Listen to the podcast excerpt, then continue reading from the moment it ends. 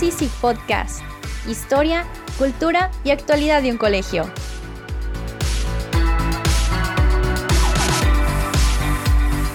Soy su presentadora y amiga Mariana Franco. Los dejamos con nuestro compañero Jorge Moller.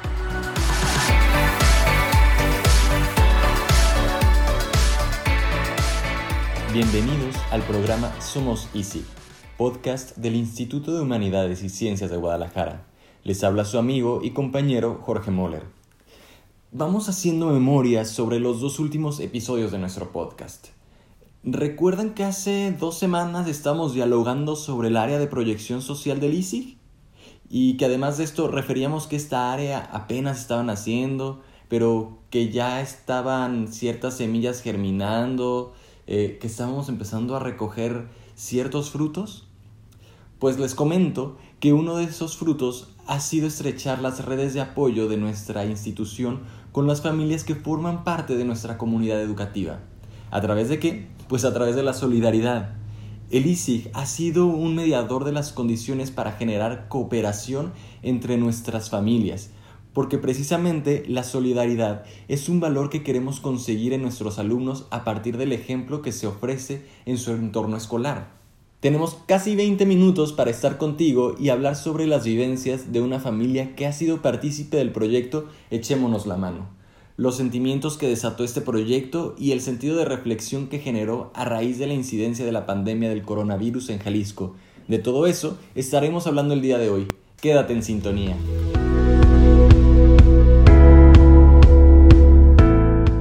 Todos los jueves a las 8 de la mañana Escuchas Somos Easy Podcast.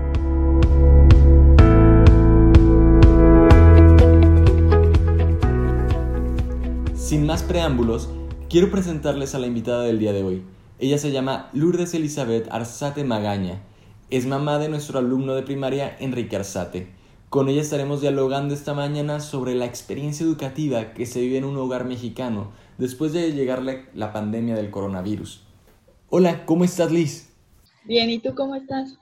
Bienvenida a nuestro podcast, Liz. Es un gusto tenerte aquí con nosotros. Eh, sabemos que la enfermedad del coronavirus tomó por sorpresa a varias familias. De pronto estábamos todos conviviendo más tiempo en casa, trabajando y estudiando en el mismo sitio, tratando de protegernos. Y a la vez, esto generó ciertas situaciones a las cuales no estábamos acostumbrados. En el caso de tu familia, Liz, ¿Cómo se asumió este momento? Como a todos nos, nos sorprendió, digo, teníamos meses escuchando hablar de, de COVID, pero creo que ninguno estuvimos realmente conscientes de lo que estaba sucediendo o de, cómo iba a pasar hasta que, pues, un fin de semana en marzo nos, nos despertamos con la noticia de que ya estábamos todos en casa. Creo que nunca dimensionamos realmente lo que, lo que estaba sucediendo y cuánto tiempo iba a tomar, porque hablábamos al principio de unas dos semanas, tres semanas, eh, y, pues el mundo se paró completamente, ¿no? Trabajos, escuelas, eh, centros religiosos, todo. Pues sin duda sí fue un cambio, digo, los primeros días estuvo a gusto, de cierta forma, ¿no? Estar eh, en casa como un periodo como de, descanso, de concentrarte en casa, de, eh, pues de cuidarse. Pero conforme han ido pasando los días, sí ha sido diferente, sí ha sido un reto, sí creo que ha sido interesante ver también como la interacción de la familia y de la de la misma sociedad, ¿no? Cómo, cómo todo ha ido cambiando poco a poco. Esta pandemia irrumpió en pleno periodo lectivo y la escuela se vio obligada a cerrar sus puertas y continuar con la educación de los niños y adolescentes en línea, a distancia. Esto generó mayor responsabilidad para la familia en la formación de los hijos. ¿Cómo se enfrentó esas nuevas circunstancias de enseñanza y aprendizaje en tu caso? Pues hay que empezar a preparar, o sea, en casa había un pequeño escritorio pequeñito para que él hiciera sus tareas y ya no era ni siquiera funcional porque no cabía el iPad o la computadora en ese escritorio y llegan de repente pues unas guías que al momento de que yo se las quiero presentar a mi hijo, tiene, tiene ocho años, estaba en segundo cuando sucedió todo esto, se la quiero presentar de manera virtual cuando en casa había, sí tenía acceso a la, a tablet o sí tenía acceso a pantallas, pero no tanto tiempo. Y cuando se las quiero presentar en, en tablet de, manera digital, no, definitivamente lo pierdo. Lo pierdo porque entonces él no, no alcanza a comprender ni a querer trabajar, ni a entender qué es la forma en la que se tiene que trabajar. Entonces tuve que ir a buscar una impresora para estarle imprimiendo las, las páginas y todo. Eh, y en ese momento yo hago una reflexión y digo, bueno, de cierta forma tengo la posibilidad de ir y buscarle una impresora, pero ¿cuántas familias pueden existir en, el mundo? Porque es completamente universal esto que no tienen la posibilidad de ir y comprarles una, una impresora a sus hijos, ¿no? Y que a lo mejor si no les está funcionando la parte virtual, pues no sé, se van a tener que poner a escribirlo, no sé. Hay un alto porcentaje de familias que no tienen acceso a Internet, hay muchísimas más personas que no tienen más que un celular tal vez en casa y, y que no creo que los datos les ajuste para estar descargando y, entrando a ver clases y todo esto, pues caigo en cuenta de, que bien o mal estamos dentro de una situación favorecida, voy a decir, porque pues la escuela está siendo flexible en ese sentido, nos está pues apoyando de la forma en la que, en la que puede hacerlo con eh, pues a lo mejor videos o, las clases un poquito más interactivas o nos empezó a, mandar como guías. Eh, sí hubo bastante flexibilidad y apoyo y todo. Y, pues también de parte de, pues a lo mejor también de, las mismas familias, ¿no? Que nos íbamos ayudando o tratando de, de apoyar en cómo nos estaba funcionando mejor qué cosa para tratar de adaptarnos, ¿no? Liz, escuchándote me surge la duda. ¿Qué has aprendido en este proceso donde participas más en la educación de tu hijo? ¿Y cómo en este aprendizaje eh, te ha acompañado el? Yo sí me, acerqué a, a, la escuela a pedir un poquito de orientación, porque pues si bien acompañaba a mi hijo haciendo tareas regularmente, pues no, no es igual. Ahora eh, muchas veces está, está tomando clase y la virtualidad no, termina de engancharlo o de, captar toda su atención. Entonces de repente sí tenía periodos en que se ponía de pie, se salía del lugar en donde le tenía su, su computadora para que estuviera tomando la clase, o de repente empezamos a, a, tener ese cuestionamiento de por qué hay tanta tarea, me decía. Y, y sí no alcanzaban como entender que pues no es, no era tarea como tal, sino que estábamos llevando la, la clase, ¿no? Lo, el trabajo en salón y yo le explicaba, bueno, ahorita estamos haciendo lo que tú deberías estar haciendo en tu salón de clase y tal vez después llegabas a casa y hacías tarea en casa. Sí fue un poquito, pues complejo al principio porque pues no había esa, esa como delimitación de que entendiera que en ese momento era como si estuviera en un horario en su salón de clase y entonces él quería como que jugar porque pues está en casa, entonces veía sus cosas y quería jugar y ahorita lo hago. Sí fue al, principio un poquito difícil, ¿no? Hasta que pues sí tuve que plasmarle como un horario, ¿no? De ok, eh, en las mañanas vamos a trabajar lo que, tengan eh, destinado en la escuela.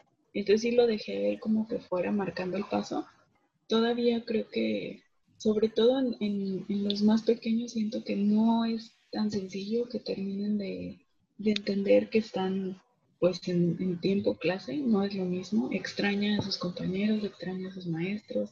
Y sí, de repente me, dice que, ella quiere pues abrazar a sus maestras, no las conoce, a, sus nuevas maestras, eh, que las quiere conocer, que quiere saber cómo son, que que pues siente que está, digo, les tiene la confianza como de preguntarles, pero me comenta también que siente que, que pues son personas extrañas, ¿no? Que, no nunca las ha visto. Pero todos los maestros han estado muy al pendiente de que los niños realmente estén entendiendo. Sí, sí hemos encontrado como ese acompañamiento y esa, esas respuestas para que los temas queden pues lo más claro posible. En estos momentos se cierne sobre las sociedades que han vivido la pandemia, que es todo el mundo, un grado de inseguridad, de incertidumbre sobre el futuro, que nos ayuda a atender más nuestro presente. Quisiera que me comentaras cómo influyó en ti y en tu familia esta crisis. Sí, en la, parte económica sí, sí ha habido un, impacto fuerte en, la familia, pero sí, si bien lo dices, eh, estábamos acostumbrados como a trabajar para obtener ciertas cosas a futuro, ¿no? Pensando a lo mejor en cosas que no iba a llegar el tiempo para, para poderlas disfrutar o que si se llegaba el tiempo para hacerlo, pues a lo mejor íbamos a estar tan ocupados que, no lo íbamos a terminar disfrutando, ¿no? Sí ha sido, pues creo que un momento de, pues de reflexión y de también de, encuentro espiritual, más, más de reconocer emociones, de reconocer otro tipo de cosas y a lo mejor de cambiar un poquito de prioridades, creo yo. Y creo que ahorita lo, lo importante o lo esencial pues es la, salud. Pues lo que hemos alcanzado a, reconocer aquí en casa, que es más como el entendernos, el, primero saber o escuchar realmente cómo estás, cómo estás tú, ¿no? Porque pues muchas veces la, cotidianidad hace que caminemos por inercia. Y creo que sí ha sido un, tiempo de, reflexión de, convivir de forma diferente también. Y lo veo, por ejemplo, con mi hijo, ¿no? También ellos a, su nivel, no sé, en lugar de, a lo mejor me podía llegar a pedir, quiero un helado, ¿no? Y, y ahora, pues es diferente, o el tipo de necesidades que expresa es más como, quiero, quiero saber cómo está mi amigo. Entonces, le llama, ¿no? O quiero, quiero saber, o quiero jugar, o, quiero, quiero platicar. Y entonces el tener más tiempo para estar conectados con Dios, con, nosotros mismos, pues sin duda ha sido interesante y, de lo mejor que me ha dejado la, pandemia dentro de todo. Creo que sí, pues de cierta forma fue como como una pausa que Dios nos hizo hacer para darnos cuenta realmente de lo que era necesario.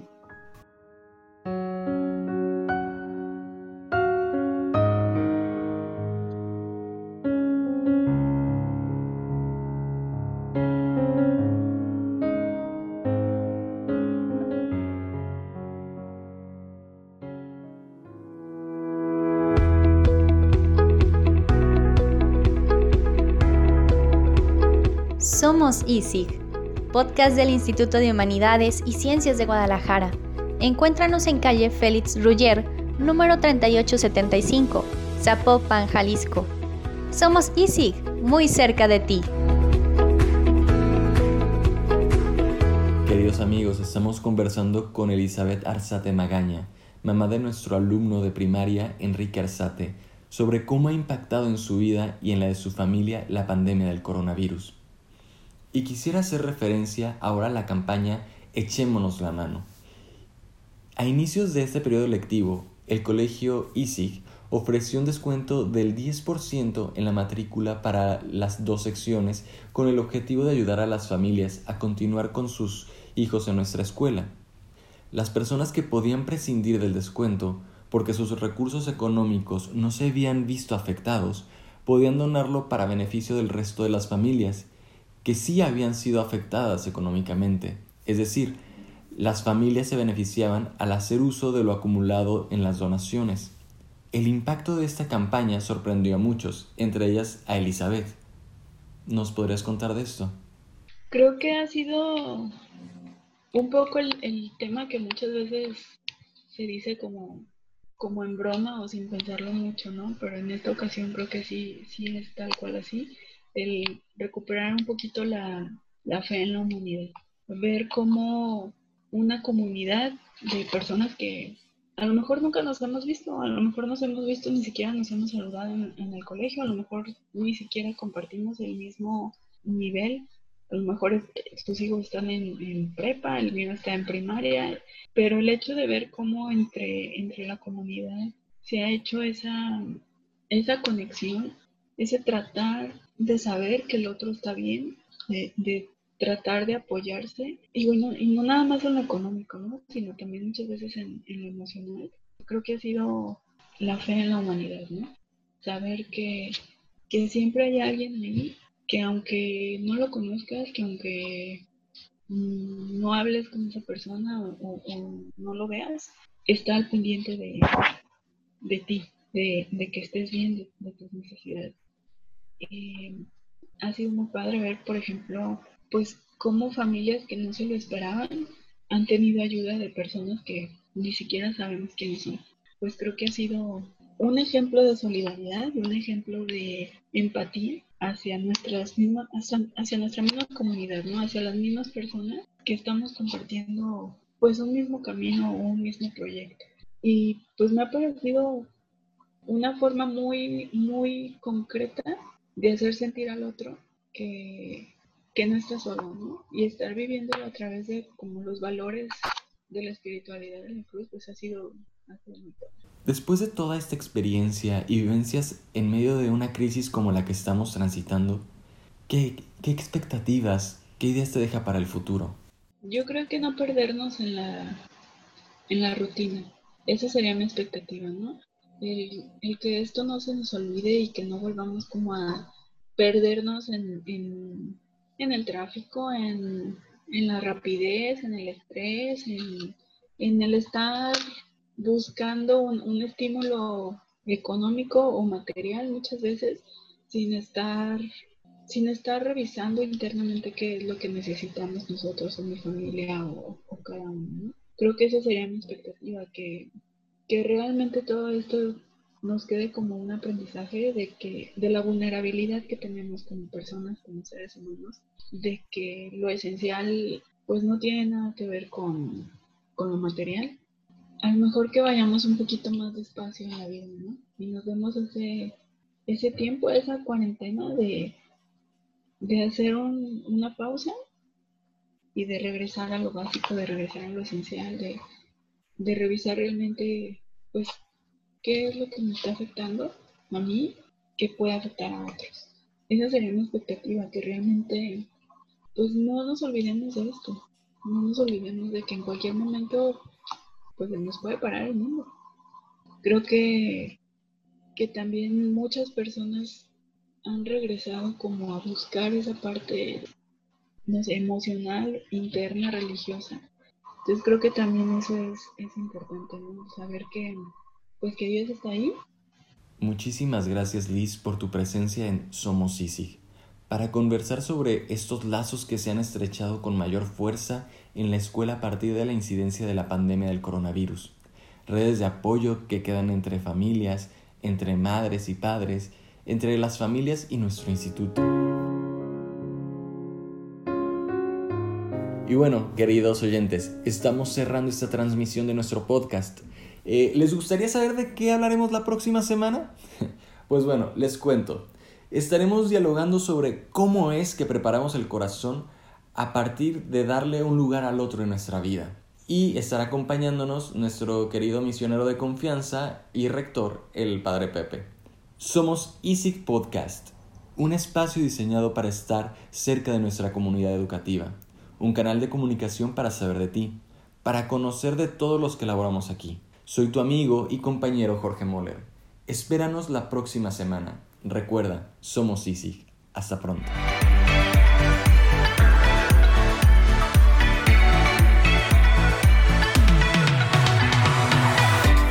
Esto es Somos ISIG Podcast. Síguenos en Facebook o Instagram en arroba soy Escúchanos desde Spotify. Guión, Rosana Zamora. Producción, Lisa Ávila, Rafael Carrillo y Rosana Zamora. Presentó Jorge Moller. Yo soy Mariana Franco, presentadora y amiga. Somos Easy Podcast, muy cerca de ti.